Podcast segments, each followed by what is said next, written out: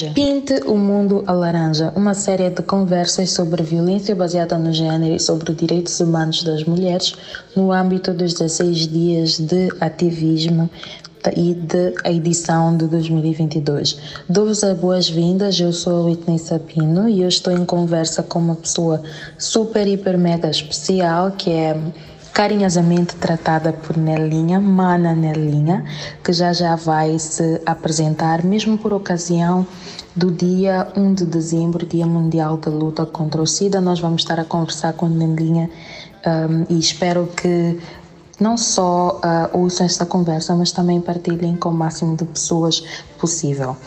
Esta edição, este programa só é possível com o apoio da Embaixada da Alemanha, ao qual, a qual nós queremos agradecer por todo o suporte, por acreditar nesta ideia da Manas. E sem tomar muito tempo, passemos à conversa. Eu já me apresentei, então eu vou pedir a Nelinha que se apresente também. Nelinha, podes apresentar-te de forma muito breve, dizer quem és, o que fazes? Boa noite. Aqui respondo pelo nome de Nelinha Manuel. Sou ativista da Associação Chicano, ativista comunitária e atualmente conselheira de centro de saúde daqui da cidade de Maputo e faço os trabalhos comunitários e apoio jovens e adolescentes vivendo com HIV. Muito obrigada, Nelinha, pela tua presença. Seja muito bem-vinda a este podcast Pinto o Mundo. A Laranja é uma iniciativa da Manas, como já disse, um, com o apoio da Embaixada da Alemanha.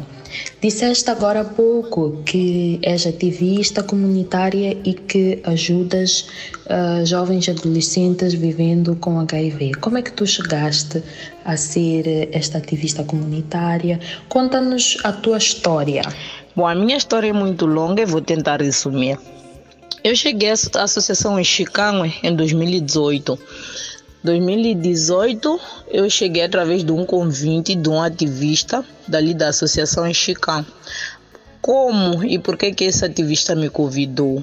Num bate-papo simples, eu teria revelado que eu era uma jovem ou sou uma jovem vivendo com HIV.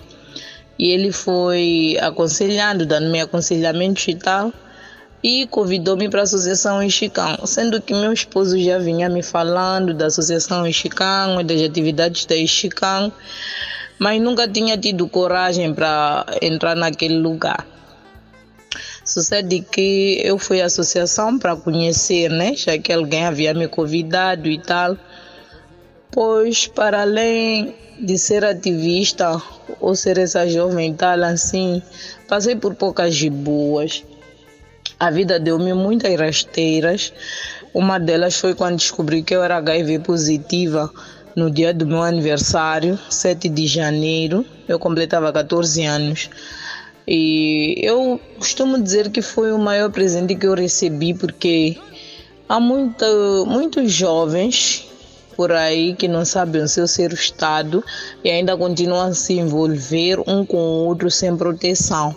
Ao menos para mim, serviu como lição para poder me proteger até aqui. Eu dou graças a Deus por ter descoberto lá mais cedo. Após a violação, éramos duas, uma perdeu a vida e eu sobrevivi. Hoje eu faço meu tratamento com a ajuda da Associação Chicão. Eu não contei muito com o apoio da minha família, para bem dizer. É, quando falei, quando revelei para os meus pais que eu teria sido abusada sexualmente por, por alguém da família, cujo eles respeitavam muito, eles teriam dito que ele não me abusou, simplesmente que eu teria negociado sexo com ele. Aí eu chorei porque eu era apenas uma criança eu só tinha uma, apenas tinha uma idade correspondente a sete anos. E eu não acho que uma criança de sete anos negociaria ter uma relação sexual com alguém. Mas meus pais preferiram vir por esta vertente, né? E fui sofrendo discriminação, sofri mas muito mesmo discriminação, sofri mesmo violência, né?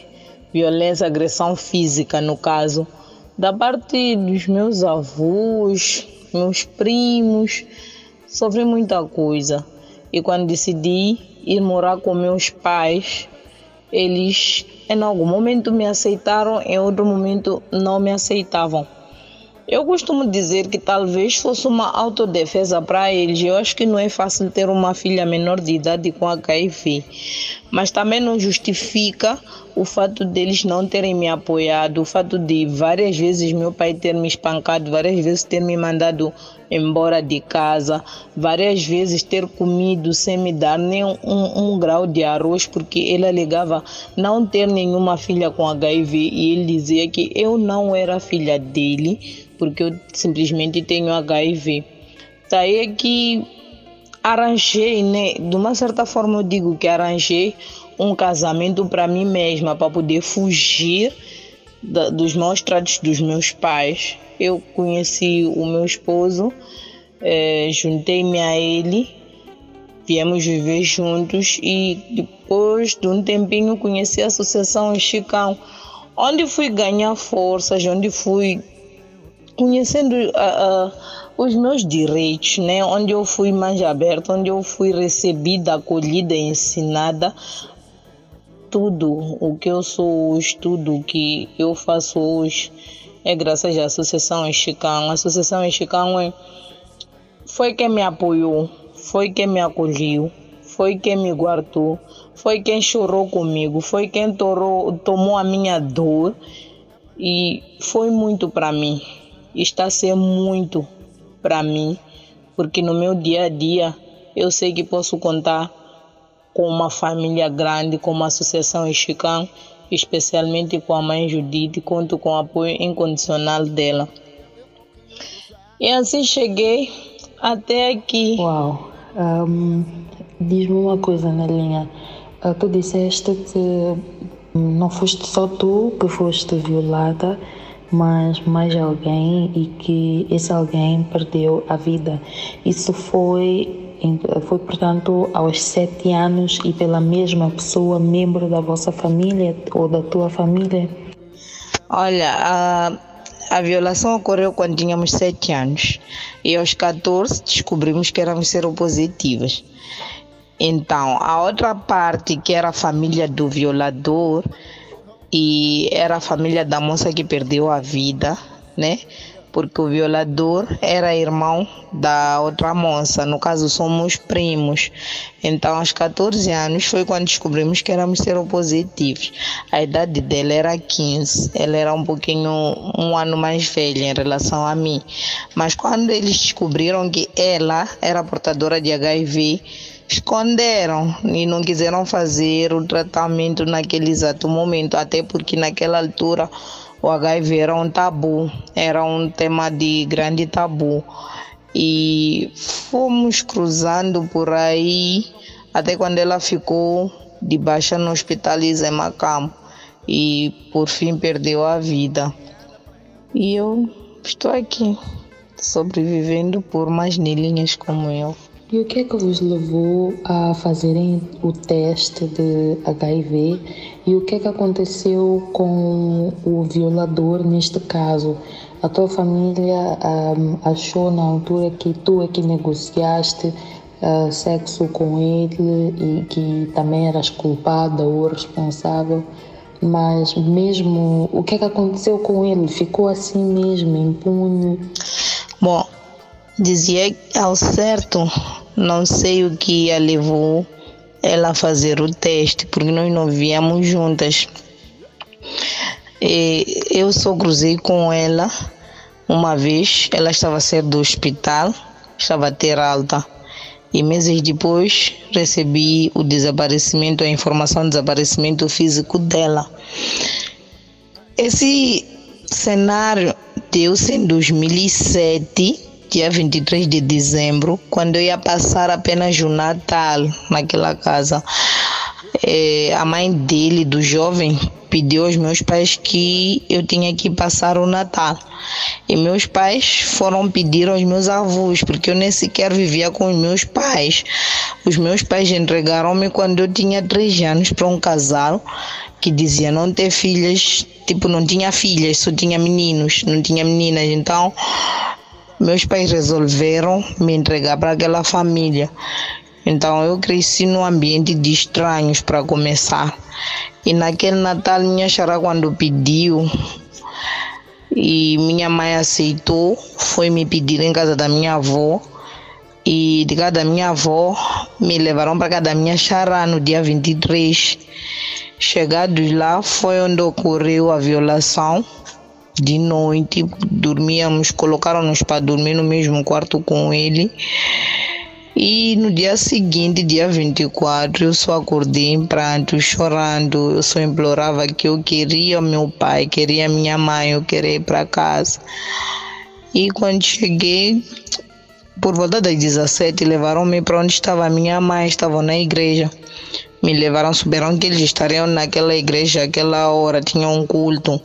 Levaram-me para lá. Cheguei lá chorando. Só dizia: Quero voltar para casa da minha avó. Eu não deveria ter saído de casa da minha avó. A referir-me onde eu cresci, onde eu estava a viver. Então voltei. Dia seguinte mandaram-me para casa da minha avó. Eu voltei para lá e passei o Natal lá. Só que um tempo depois eu comecei a desenvolver umas feridas em todo o corpo. Eu comecei a sair muitas borbulhas e toda, todas as pessoas que perguntavam o que eram, eu apenas sabia dizer que era mosquitos, né? Naquela altura era raro uma criança ou quer dormir numa rede de mosquiteira, dormíamos assim mesmo. Então dizia que era mosquito, era mosquito. Até que um dia apareceu a amiga da minha avó. Ela disse que não, essa criança, essa menina está com uma aparência muito estranha, até porque sabes que hoje em dia as coisas não são bem assim, ela está, está com essas feridas e tal. E disse a ela, aconselhou ela para que eu fosse me levar sempre a um hospital para marcar consulta. Tinha já 14 anos, aliás, tinha 13 era mesmo vésperas, eram vésperas de, de dezembro também, né? Então, naquele mês de dezembro, eu não fui para marcar consulta. Minha avó disse que, ah, como estamos nas festas, hospitais, sei lá quanto, é melhor ela ir quando for, tipo, próximo mês, em janeiro. Ela vai próximo mês, vou lhe levar. Então, aquela senhora está bem, indicou-nos o hospital de. Onde que? Na Baixa, CFM. Aquele hospital em frente à CFM. Então, dia seguinte, ou no mês a seguir, em janeiro, dia. Acho que foi dia 5 ou 4, porque calhou um final de semana, uma sexta-feira. Eu fui para o hospital, fiz a consulta e perguntaram se eu teria feito o teste de HIV alguma vez. Eu disse que não, era criança, nem sabia o que era isso de teste de HIV. Então pediram para que eu voltasse na segunda-feira, que calharia dia 7 de janeiro, para que eu pudesse fazer o teste, porque naquela altura, naquela hora, o técnico que fazia o teste já não se encontrava e que era um processo demorado.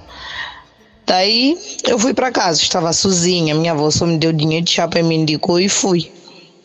Eu fui para casa, eu dei o informe aos meus avós, eles disseram tá bem. Então fiquei aquele final de semana Dia 5, 6 e 7 voltei como combinado para fazer o teste com um papelinho como guia, certo? Então cheguei lá, fiz o teste e deu positivo. E era aquele dia, dia 7, dia do meu aniversário, 14 anos completados com sucesso e com um teste positivo de HIV. Ou oh, fui para casa, não foi fácil. Não foi fácil. Voltei para casa, cheguei, fiquei por muito tempo eu fiquei na, na porta, né, no portão de, do, do muro de casa, por fora, no muro de casa. só fiquei ali, chorei, chorei, pensava o que vou dizer meus avós, vou dizer o que aconteceu, como eu, criança, teria contraído esse vírus, como eu nem sabia quais eram as vias de contágio, né? De HIV. Então, aquilo tudo era hey, uma bomba explodindo na minha mente, mas enfim. Depois ganhei coragem, entrei, contei para minha tia, a esposa de um dos filhos do meu, dos meus avós. Contei para ela e ela disse que guardaria o segredo. Mas ela não se segurou. No, no mesmo dia, ela falou para os meus avós. E meus avós perguntaram sobre qual teria sido o resultado. E eu mostrei os comprimidos. Eu disse, deram-me esses comprimidos, disseram que eu tenho, disseram que eu tenho HIV. Foi daí que os meus avós solicitaram meus pais no dia seguinte. Solicitaram meus pais, meus pais chegaram lá, quem foi foi minha mãe. Então, minha avó puxou minha mãe, lembro perfeitamente, puxou minha mãe até a foiça. Nós lavávamos ali a roupa e tal. Sentou com ela, começou a lhe explicar que eu teria feito o teste de HIV, que teria dado positivo. E chegou a hora da conversa, né? Tipo, eles tinham que, elas as duas tinham que conversar comigo para saber como é que eu teria contraído o vírus. Meu Deus, como é que eu ia saber? Então, quando estávamos ali a conversar, ela, minha mãe perguntou se alguma vez, esse foi o ponto que me fez eu contar, porque no princípio eu não contei, no princípio da violação eu não contei nada, estava com medo, até porque sofremos ameaça quando ele nos violou. Então, quando minha mãe perguntou se eu havia começado a namorar, se eu tinha um namorado e tal, eu disse que não que não tinha nenhum namorado, até porque minha avó confirmou, porque depois daquele pânico lá, eu não contei para ninguém, mas eu tinha medo de passar onde tinha homens, eu tinha medo até mesmo de brincar mais com os meus primos ali em casa da minha avó. Eu já não brincava como antes. Eu ficava isolada, sozinha. Quando eu visse os meus tios, meus primos, eu fugia, eu tinha medo. Mas ela não sabia, não notou, não, não notou as mudanças, o comportamento em si, para poder conversar comigo a tempo. Até quando me perguntaram naquele dia se eu tinha um namorado, se eu teria mantido relações sexuais com alguém alguma vez. E foi daí que eu falei da violação que sofremos em casa da, da minha xará. Então, minha mãe disse: Ah, não, ele pode ter te dado dinheiro para você comprar coisas e você aceitou dormir com ele. Falou um monte de coisas, ofendeu-me, em poucas palavras. E depois ela foi embora e disse que não prestariam nenhuma queixa, porque ele era o filho, é o filho de um líder ou era porque o mesmo líder depois perdeu a vida. Diz que o moço é o filho de um líder maior na igreja, não querem criar polêmicas porque isso vai dar de falar, porque sei lá quanto. E deixaram assim, ficou assim. Ele ficou impune, está vivo até hoje, está por aí, se calhar violando mais outras meninas. Uau, e tu falaste também do, do estigma que sofreste na tua família, da discriminação, a começar pelos teus, pelos teus próprios pais e tiveste também esse desafio com, com os teus avós. Um, tu sempre falaste abertamente sobre, sobre o fato de um, viveres com, com HIV ou nem sempre foi assim? Eu nunca vi motivos de ter tabus comigo mesma, porque parte do princípio que deve haver autoaceitação. Porque o que acontece é que nós queremos que os outros nos aceitem. Esquecemos de nos aceitar a nós mesmas. Então, eu tive um grande desafio que foi o estigma que passei em casa. Mas contrapartida, eu tinha o centro de saúde onde eu fazia o tratamento, que tinha o apoio dos clínicos. Então, assim sendo, ajudaram-me a aceitar como eu era. Bom, eu não falava em público, né? Não falava em público antes. Falava tipo entre amiguinhos, ali, acolá, na escola e mais. Sempre que eu conhecesse alguém que quisesse ser meu parceiro, eu sempre fui aberta e também sempre fui da opinião que cabe à pessoa escolher ficar comigo da forma como eu sou. E cabe à pessoa também ir embora da minha vida por causa do meu estado serológico. Então eu deixo tudo nas mãos da pessoa, deixo tudo como decisão pessoal. Eu te conto o meu estado serológico e tu decides se fica ou vais. Se ficares, graças a Deus, vais poder me apoiar. Se fores, graças a Deus, tu não servias para minha vida. Um, uau. Realmente é muito, é muito corajoso da tua parte, mas também muito inspirador o quanto tu és verdadeira, não só contigo, mas também com os outros, mesmo sabendo dos riscos que isso pode representar. Um, desculpa fazer esta pergunta, mas uh, a violação não afetou a forma como tu um, te relacionaste, porque pronto, aconteceu muito cedo, depois tu descobriste e como, como é que foi, como, como é que passou a ser a tua relação com, com os rapazes até tu chegares assim ao teu primeiro, ao teu primeiro namoro, por exemplo? É assim, em algum momento isso afetou-me muito, não só em algum momento, isso ainda afeta-me até hoje, porque primeiro eu era criança, depois eu tive que ter medo de todos os homens, eu tive mesmo que ter medo de todo mundo, onde eu fosse, onde eu passasse e tivessem sentado um grupo de homens, até mesmo um homem só um homem me dava medo, tinha que mudar de caminho. Querida, eu estou a falar que até hoje, estou a falar de hoje mesmo, que estamos aqui a falar.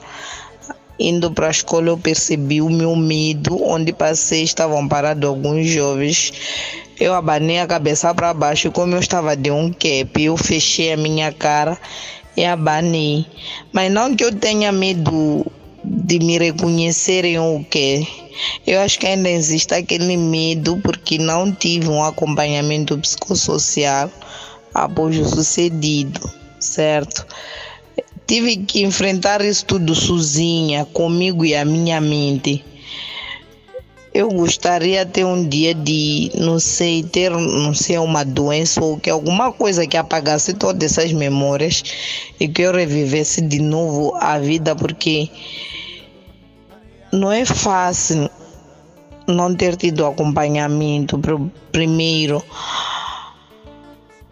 para simplesmente superar, tu dizeres ok, tá bem, aconteceu, não tive apoio, não tive acompanhamento, não, não tive nada mais ok, a bola, a bola é para frente, a vida segue, eu tenho que seguir sozinha, não, não é fácil, não é. Vou ser muito sincera contigo, não é fácil e está a ser difícil até agora.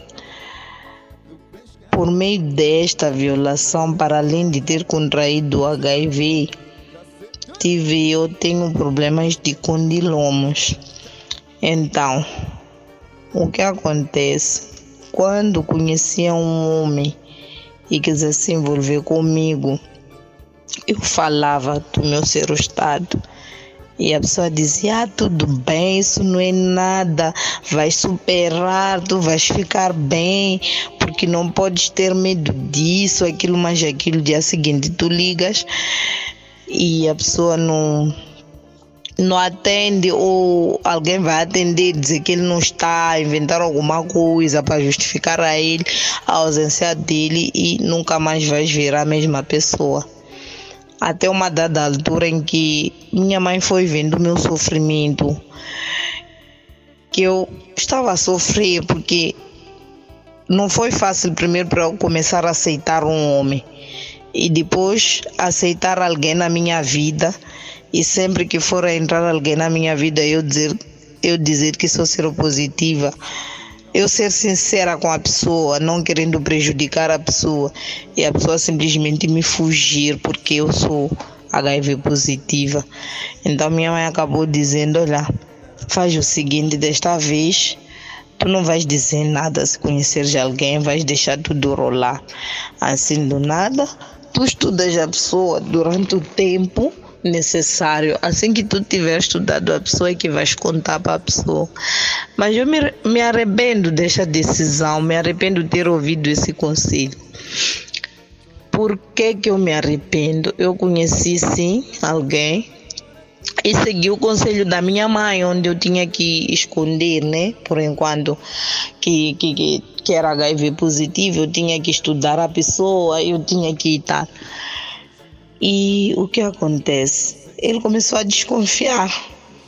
Começou a desconfiar por causa da aparência, por causa da forma como eu era e eu já havia abandonado há três meses o tratamento devido aos maus tratos, tudo o que eu queria, conforme eu disse no início aqui, eu queria entrar numa relação, me enfiar mesmo com cabeça e tudo para uma relação que desse certo que eu fosse viver longe dos meus pais devido à nossa convivência. Então, encontrei aquele jovem, ele também queria, ele queria dar com tudo, né? Ele tinha tudo planejado para vivermos juntos. Mas o que aconteceu é que eu segui o conselho da minha mãe de não ser sincera como vinha sendo antes. E ele começou a desconfiar e tal. E decidimos, um dia desse, numa conversa, ele disse: temos que fazer teste. Eu perguntei que teste. Ele de HIV. Não há necessidade. Ele, por quê? E contei. Eu disse: eu já estou a fazer tratamento e comecei a lhe detalhar a minha história toda. Contei pela primeira vez para ele naquele momento. Aquele foi um balde de água fria para ele. E eu acho que decepcionado ele disse: Olha, eu vou te processar, eu vou te denunciar, vou abrir um processo contra ti e tu vais ter que me pagar, porque tu não foste sincera comigo. Aí eu fiquei, meu Deus, o que foi que eu fiz? Eu deveria não ter dado ouvidos à minha mãe. Mas depois, né? Ele terminou ali comigo, disse para eu ir para casa, que íamos pensar, que íamos falar e nos víamos no tribunal.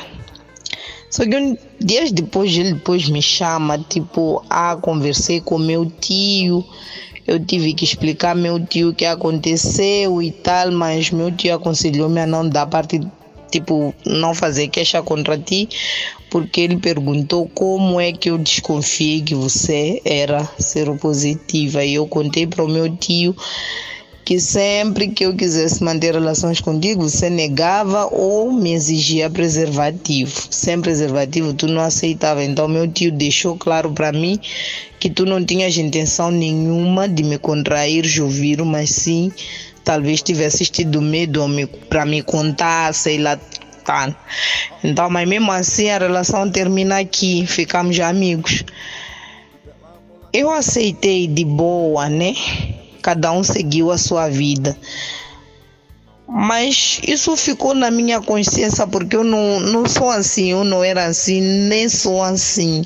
Apenas segui um conselho errado. Eu deveria ter dito naquele momento que se ele quisesse ir, sair da minha vida, ele teria saído assim de massinho, mas que eu tivesse sido sincera com ele. Sempre me culpo e me culparei por isso, porque eu nunca fui de esconder.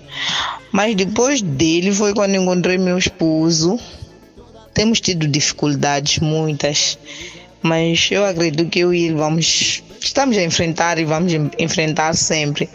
Uma das maiores dificuldades, como eu estava a dizer, encontrei meu marido, conheci meu marido, fui logo falando de primeira, né? Sabe, quando tu estás a andar, alguém te cumprimenta e é como se fosse um incômodo. Ele, tipo, eu é que saudei primeiro, porque eles estavam a fazer algo ilegal na rua. Nem era tão ilegal, só que eu saudei e eu critiquei o que estavam a fazer, ele e o irmão. Daí foi fluindo uma conversa, só que ele foi metendo aquele papo, desviou-se do assunto em que eu estava a questionar. Foi metendo um papo. Então eu logo de primeira, ei, tu não me enche, eu sou seropositivo. Ele ah, é, eu sim. Ele disse, tá bem, foi. Porque estávamos em frente da, casa dos meus pais. Ele foi, dia seguinte voltou. Me chamou, sair ele quer conversar contigo, foi metendo papo e tal, fomos nos aceitando, nos consertando, ele disse que isso não era problema. Eu achei que ele também fosse mais, um daqueles que aceitavam depois desapareciam, mas como podes ver, estamos aqui hoje, ainda estamos juntos. E uma das maiores dificuldades que nós enfrentamos é as relações sexuais são muito difíceis, tem sido difícil porque, como eu estava a dizer, que eu não tive um acompanhamento psicossocial após o, sucedido. Há aqueles dias que eu, como mulher, tenho minhas necessidades e até pode rolar de boa, mas há aqueles dias não sei como é que isso acontece. Talvez um psicólogo poderia me explicar melhor. De repente, do nada aparece aquela imagem da violação. De repente, do nada me vem à cabeça aquela imagem da violação. E quando meu esposo me toca, eu sinto como se fosse aquele homem. Eu ainda vejo aquele homem na minha cabeça. Eu ainda vejo aquele dia na minha cabeça. Passam-se 20 anos, mas eu ainda tenho essas memórias na minha cabeça, especialmente quando me toca de madrugada. Esse tem sido um grande, mas grande problema e desafio para nós.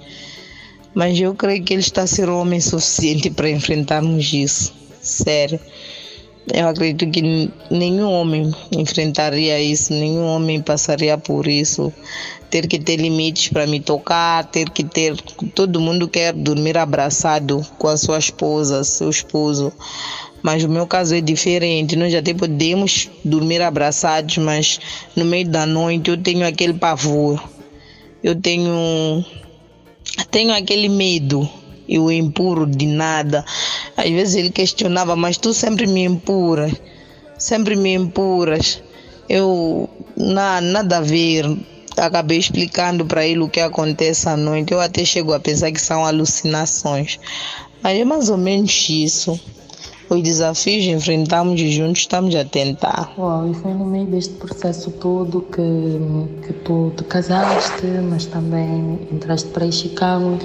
Uau, uh, uma história de vida incrível e de deixar-me, a mim, a qualquer pessoa que nos escute, provavelmente, completamente sem palavras.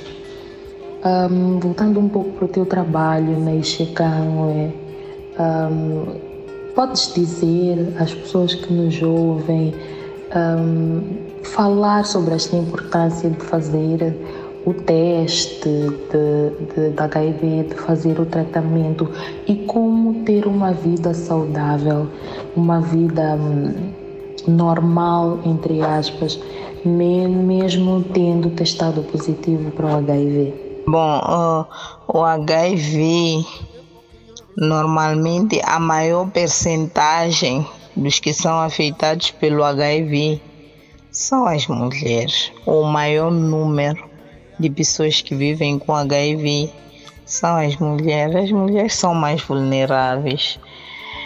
É, e também acaba sendo só as mulheres, porque porque a mulher é que vive no hospital, a mulher é que leva o bebê para o piso, a mulher é que vai marcar a consulta da criança, a mulher é que vai fazer a ficha pré-natal, a mulher é que vai para o CCR, que é a consulta de crianças em risco, a mulher é que vai para essas todas as portas, se for entrar no hospital, sempre vai encontrar cheio de mulher, porque a mulher é sempre preocupada com a saúde dele, e daí acaba fazendo o teste e o teste dá positivo positivo, enquanto que o homem, o homem só vai para o hospital quando mesmo estiver grave. Uma coisa que mais me preocupa é isso, que os homens não querem ir ao hospital, mas há uma necessidade de fazer um engajamento masculino, onde os homens participam em tudo quanto são as consultas. Uma dorzinha de cabeça, uma borbulhinha qualquer, poderia sentir fazer ir ao hospital, assim como as mulheres fazem. E assim vão descobrindo cedo e vão poder fazer o tratamento, porque porque as pessoas vão descobrir tarde. Por exemplo, esses homens que não gostam de ir ao hospital só vai quando estiver extremamente grave. Imagina se tivesse ido antes. O que teria sido? Não teria chegado àquela fase de estar debilitado. Poderia ter recebido tratamento adequado ainda a tempo. Por isso que as mulheres andam aí bonitas, gordinhas e tal ah, porque se ela quer, porque como ela toma aqueles comprimidos, aqueles comprimidos fazem engordar, não são os comprimidos que fazem engordar, a saúde dela está boa. Hum? Por mais que ela tenha HIV, mas ela tem uma imunidade boa, porque porque ela está a fazer o tratamento, ela está a seguir como deve ser. Então eu acho que deveria ser o mesmo com o homem também. Não, não é porque o HIV só afeta muito as mulheres, mas sim as mulheres acabam sendo muitas com HIV, porque elas é que vão ao hospital e os homens não, não vão ao hospital. Mas há uma necessidade de irmos ao hospital, meus caros jovens. E por último, gostaria de deixar aqui as minhas considerações finais, dizer que dizer muito obrigada ao programa Man, Manas, né? Humanas, sim, assim que é, programa Manas é, por ter aqui me convidado para partilhar minha experiência. Eu espero que a minha história seja não chegue só aos vossos ouvidos para nada. Não é fácil eu estar aqui desse lado e falar de mim. Mas se isso puder ajudar-te, a ti que estás desse lado, seria de um grande valia, né? De uma grande valia, porque eu faço isso por todos nós. Eu faço isso, como disse no início, eu faço isso por mais nelinhas como eu. Então, uh, dizer que o HIV não é um bicho de sete cabeças, não. O HIV, descobrir que tens HIV, é um novo recomeço para a tua vida. Tu tomas uma nova direção, tu tomas novas armas e tu segues em frente e lutas. Quem decide vencer nesta luta é você. Sou eu é quem decido se venço ou não. Sou eu quem decido como é que será esta luta. Tudo está nas minhas mãos e eu lutei até aqui. Eu lutei até aqui. Comecei a medicar aos 14 Comecei a lutar a, a, desde os 14 anos. Agora estou com 27. Espero continuar a lutar mais por mim, pelos meus filhos, pela minha família, pelo meu esposo e por você aí desse lado. Eu sempre irei lutar estarei aqui para partilhar convosco a minha experiência se precisarem. Juntos somos fortes. Bom, qual é a importância de fazer o teste de HIV? A importância de fazer o teste de HIV é que eu poderei me cuidar como deve ser. Eu fazendo o teste, o controle do, do meu estado serológico, poderei cuidar-me nas relações que eu for a ter. Até porque já sabido que o HIV não se contrai apenas por relações sexuais, mas temos várias outras formas de contágio para o HIV, que é através de, de objetos perfurocortantes não esterilizados, que é através de mãe para o filho durante a gestação durante o parto ou mesmo durante a amamentação de uma mãe seropositiva para o seu filho, assim como pode ser popularmente conhecido como através das relações sexuais desprotegidas com uma pessoa sem ou com uma pessoa que esteja a fazer o tratamento e a gente manter relações sexuais sem proteção. E sabido que para haver a contaminação deve haver troca de fluidos, ou seja, um tem que ter alguma lesão e o outro também nos órgãos genitais ou até mesmo nos acidentes Hoje em dia sabemos como é que nossos transportes públicos são. Os nossos transportes públicos estão um caos isso, porque é normal tu sentas, já te raspaste, tiras uma feridinha e tal, ali vai sangrar um pouco e aquele sangue vai ficar ali de, e de seguida vai subir outra pessoa no mesmo chapa e pode vir a se raspar dali mesmo. Ali já houve uma troca, né? Uma troca sanguínea ou uma droga de sangue. Então, a probabilidade de apanhar também é muito maior. Também podemos, no momento de prestar primeiros socorros às pessoas que sofreram um acidente e que estejam a sangrar aí, já sabemos, todo mundo só vai para ali sem luvas, sem nada, já quer ajudar, também podemos estar a nos colocar em risco. Então, daí a importância de estarmos a fazer os testes para podermos nos prevenir e Indo fazer o teste, eu poderei ter informações acerca de como continuar a me prevenir.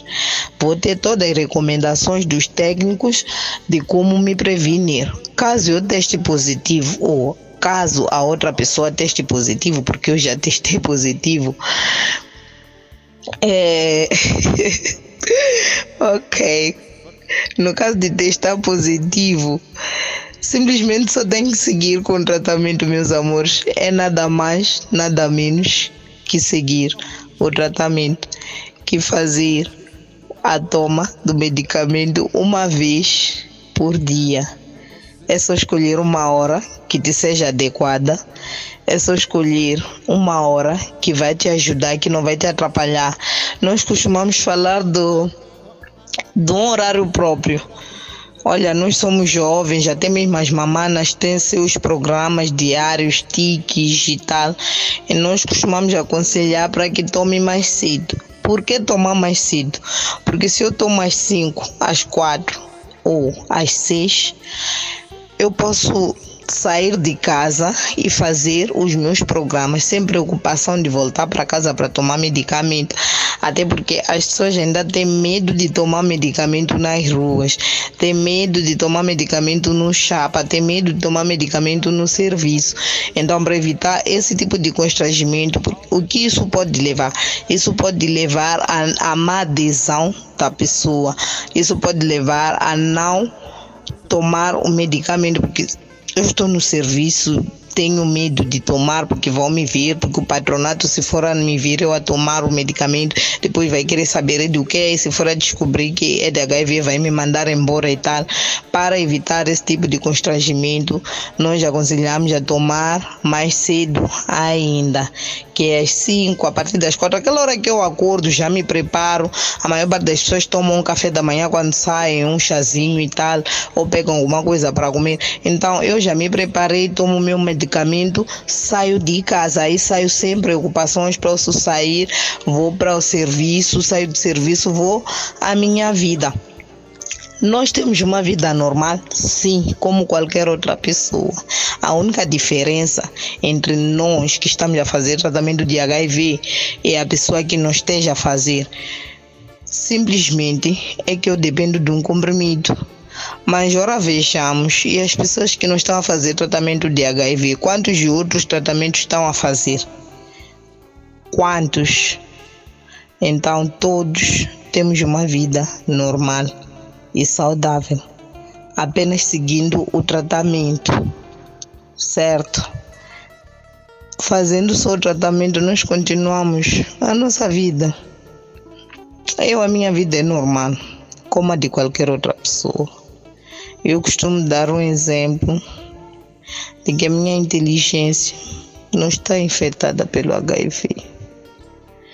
O meu conhecimento, o meu certificado não tem HIV. O que tem HIV é apenas o meu sangue. E o meu sangue é de cor vermelha. E o sangue da pessoa que não está a fazer tratamento de HIV também é vermelho, é de cor vermelha. Então não vejo nenhuma anormalidade ali ou anomalia nisso. Somos todos iguais, somos todos normais e podemos viver as nossas vidas normalmente. E olha, uma das coisas que eu costumo mais dizer é abstinência. Ter um único parceiro. Evitar se envolver com aquele, com aquela, com aquele, porque eu já, já sou HIV positivo, então daqui a pouco eu vou morrer, eu tenho que curtir a vida. Você pode viver mais, mais anos que pessoas que não estão a medicar.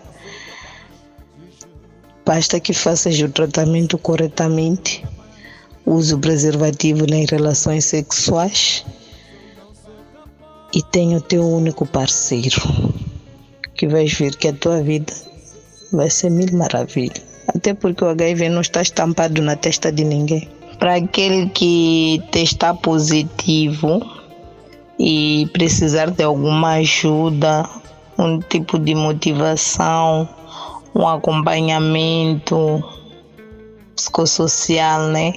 Ou até mesmo um ombro amigo para chorar. Nós temos a Associação Chicago, que é uma associação que lidera crianças, jovens, adolescentes, mulheres idosas vivendo com HIV e que outras sofrem violência nas suas próprias casas, que outras foram violadas em suas casas pelos seus familiares também. Então, temos para a, a, fase juvenil, temos o nosso grupo de apoio que é a Nipuni. O Nipuni é uma organização ou é um grupo de apoio entre jovens adolescentes vivendo com HIV. É, é sim verdade que existe uma anelinha e tal que pode falar assim abertamente, mas não somos todos que temos essa coragem de falar em qualquer sítio, com qualquer pessoa, que temos essa coragem de nos abrir com qualquer pessoa. Mas no Nipune nós partilhamos nossas experiências, nós partilhamos o nosso sofrimento, o sofrimento de um é o sofrimento de outro. Nós nos abraçamos, nós choramos juntas, tomamos a dor do outro e choramos juntas e juntas superamos. Uma levanta a outra, uma ajuda a outra a levantar. Então é só nos procurar, estamos localizados em Machazine ou mesmo pode procurar pelos contatos que vão passar aí embaixo e vamos chorar juntos. Vou te dar o meu ombro. Tens aqui a minha história como motivação, uh, uma história de superação. Tudo bem que aqui não deixei ficar tudo, mas eu acho que uma parte que eu deixei ficar aqui é essencial para que possas fazer o teste e se der positivo, sigas com o tratamento. Eu sou casada oficialmente, tenho dois filhos e os meus filhos são seronegativos. Meu parceiro também, somos um casal discordante. Casal discordante é aquele em que um é HIV positivo e o outro não é. Então, só para ver que tudo é possível, né? Só para verem que tudo é possível. Estou aqui e sigo a minha vida, por isso que eu estava a dizer anteriormente que todos somos normais e podemos viver uma vida normal, independentemente de ser HIV positivo ou não.